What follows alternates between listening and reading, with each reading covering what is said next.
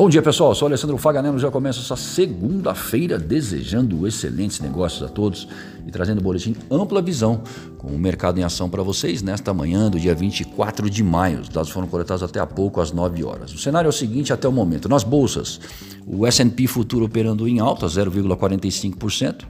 Hoje é feriado na Alemanha e o CSI 300 na China encerrou em alta, de 0,42%.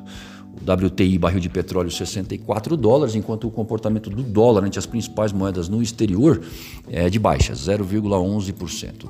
É, na zona do euro, indicadores importantes saem amanhã, após a volta do feriado na Alemanha. Nos Estados Unidos, a semana começa com a divulgação do Índice de Atividade Nacional do Fed de Chicago, referente ao mês de abril, às 9h30 da manhã. E entre 10 e 13 horas por aqui, temos membros do FONC discursando por lá. Ah, na China não temos notícias de primeira linha e no Brasil a terceira leitura do IPCS né, de maio mostrou alta de 0,66%. À tarde sai a balança comercial semanal.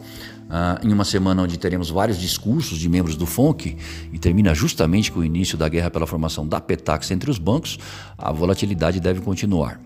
Por aqui teremos sondagens do consumidor e indústria, dados de inflação, o balanço de pagamentos e a taxa de desemprego. Lá fora, sai o PIB na Alemanha e Estados Unidos, como já falei, os discursos de membros do FONC, a confiança do consumidor americano e alemão e o índice PCE, com a sinalização de inflação de longo prazo nos Estados Unidos. Essa daí é a métrica preferida do Federal Reserve para a sua tomada de decisão na política monetária. O indicador traz os gastos pessoais em abril, é, justamente na sexta, quando começa a guerra pela formação da Petax entre os bancos brasileiros. E também vai ser pré-feriado de segunda nos Estados Unidos, o que tende a reduzir a liquidez nos negócios.